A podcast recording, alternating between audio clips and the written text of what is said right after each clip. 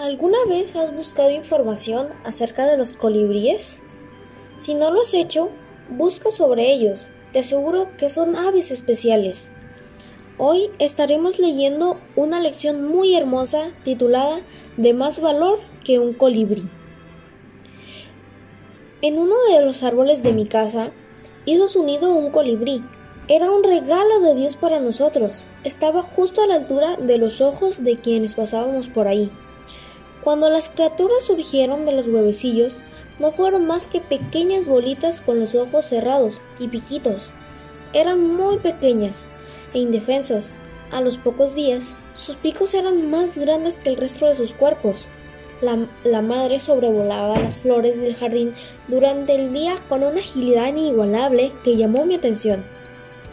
Un colibrí puede visitar entre 500 y 3.000 flores por día estos interesantes pajaritos pueden llegar a medir entre 5,5 y 25 centímetros y pesar entre 1.8 y 21 gramos.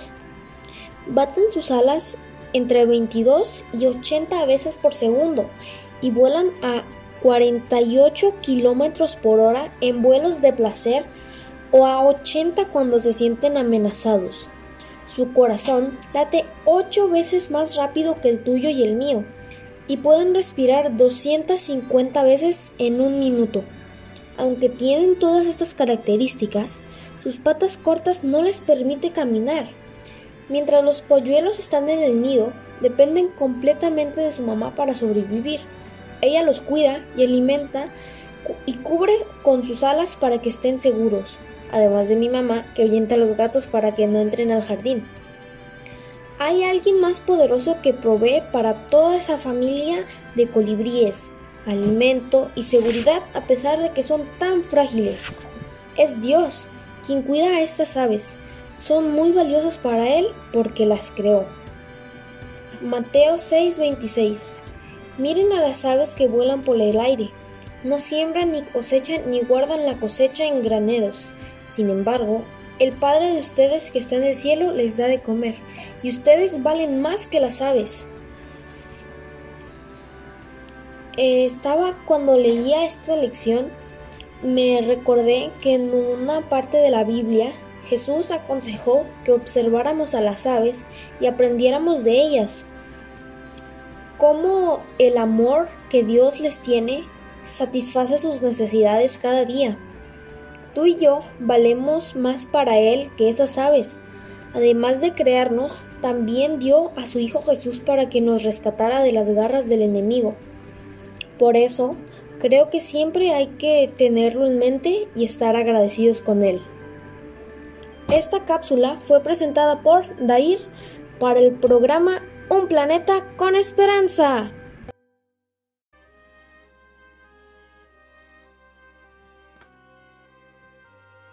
La fiebre del oro. ¿Esta era tu casa? Era. Ahora todo está muerto y abandonado. La mía también. La guerra destruyó todo. No sé qué hacer. Hombre, tienes que empezar de nuevo. ¿Con qué?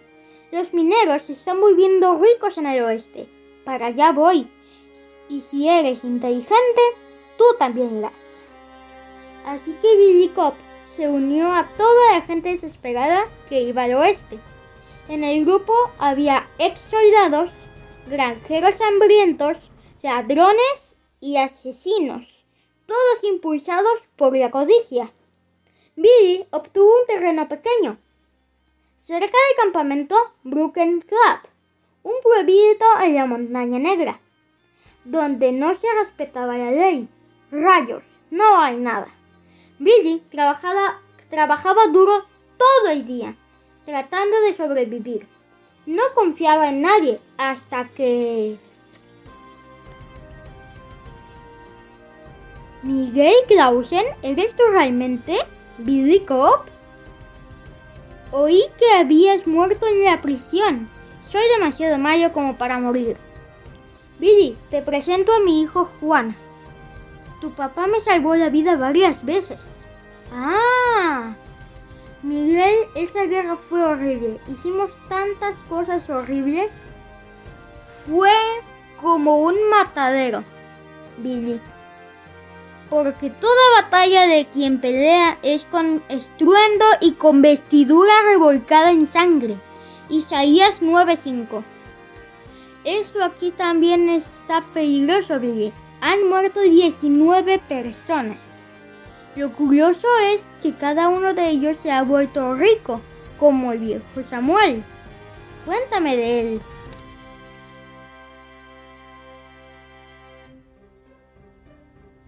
Cuando Samuel recibió dinero por el oro que encontró, el valor era de 10.400 dólares. ¡Soy rico! Voy a la cantina esta noche para celebrar. Las mujeres festejaron el logro de Samuel. Era el mejor momento de su vida.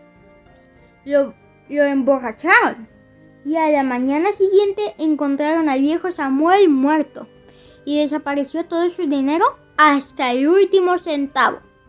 En la espalda tenía dos agujeros de bala, o sea, le habían disparado. Porque el amor al dinero es la raíz de todos los males, primera de Timoteo 6:10. Si encuentras oro, el viejo como el viejo Samuel no le digas a nadie, solo a mí, jejeje. Bueno, Miguel, ahora sé que puedo confiar en ti. Claro que sí.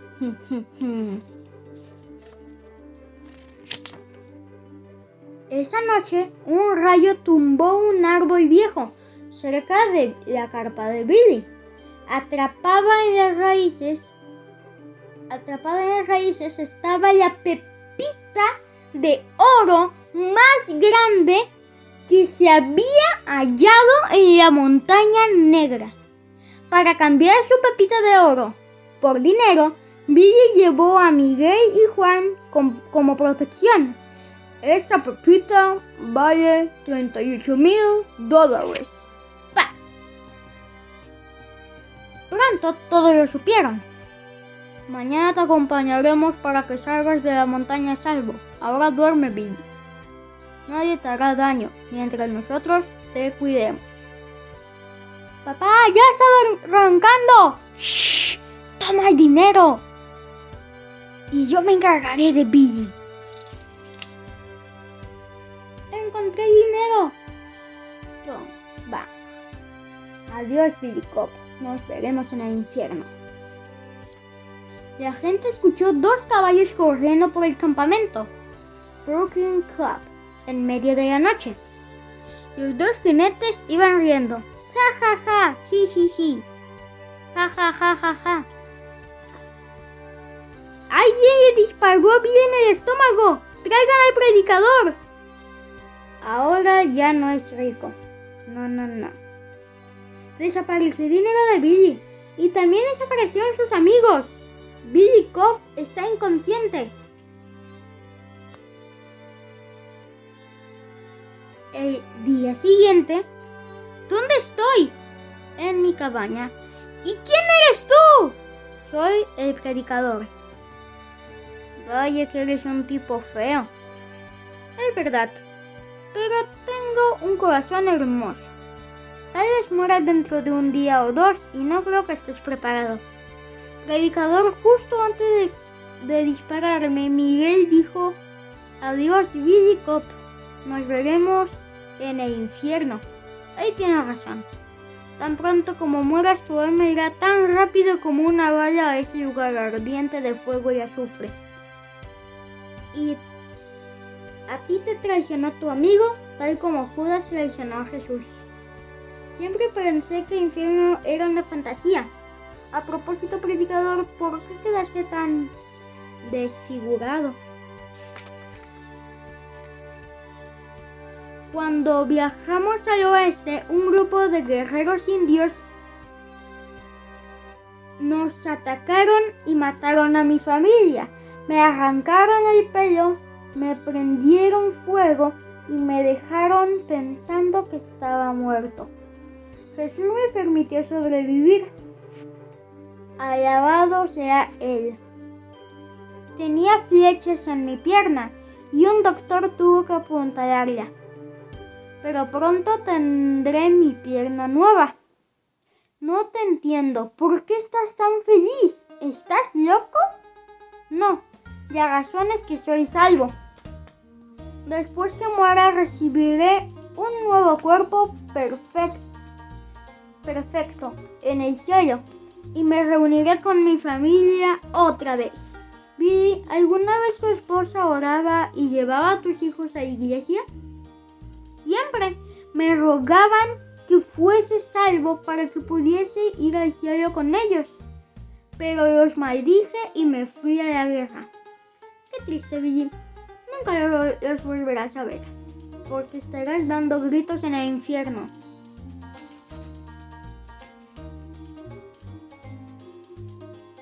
Predicador, ¿cómo llegaste a ser salvo?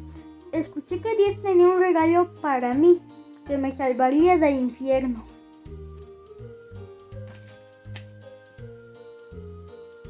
Estaba tan... Estaba muy asustado como para rechazarlo.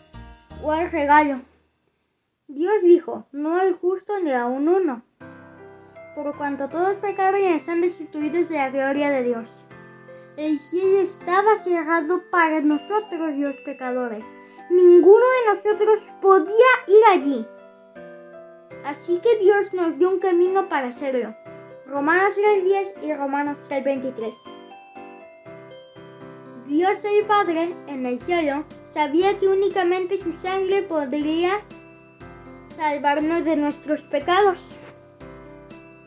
Así que nos envió a su Hijo Jesucristo para salvarnos del infierno. Ese fue el regalo de amor que Dios nos dio, Billy. Siento un ardor terrible en el estómago. ¡Auch! ¡Ah! No te queda mucho tiempo. No me queda mucho tiempo. Dime, ¿qué hizo Jesús para salvarme? Después que Jesús le dio a la gente que le dijo a la gente que era el único camino al cielo, lo clavaron a él, el Hijo de Dios, a una cruz. Él derramó cada gota de sangre preciosa y sin pecado para lavar los pecados del mundo. El Apocalipsis 1.5. Porque de tal manera amó Dios al mundo que ha dado su Hijo unigénito para que todo aquel que en él cree no se pierda, mas tenga vida eterna. Juan 3:16 Jesús murió en esa cruz y lo sepultaron. Y tres días después resucitó de los muertos. Ahora ya está vivo y de regreso en el cielo. ¿Qué hago ahora? La Biblia dice, cree en el Señor Jesucristo y serás salvo. ¿Qué? ¿Eso es todo? ¿Solo tengo que creer? Sí, Dios hizo que fuese fácil para la gente ser salva. ¿Crees todo lo que te dije acerca de Jesús Billy con todo mi corazón? Entonces, ora a Él. No sé orar. Orar. Orar es tan solo hablar con Dios, Billy. Dile a Jesús que reconoces que eres pecador y que estás arrepentido. Pídele que te salve del infierno. Billy le habló a Jesús y todos sus pecados fueron perdonados. Billy Cop murió con una gran sonrisa en su rostro. ¡Billy! ¡Papá! Cuando Billy entró por esa puerta al cielo, su familia se alegró al verlo. Por la simple confianza de Billy en Jesús, él no fue lanzado al lago de fuego. Con Miguel y su hijo Juan no sucedió lo mismo. Ellos están todavía en el infierno dando gritos. ¡Ah! ¡Esto me quema! ¡Ayuda! Pero Jesús es el regalo de amor que Dios nos ha dado. Yo soy el camino, la verdad y la vida. Nadie viene al Padre sino por mí. Ese regalo puede darte la vida eterna, empezando desde ahora mismo. Billy te salvarse en el último instante. Ninguno de esos de estos recibió la salvación. ¿Te salvarás tú?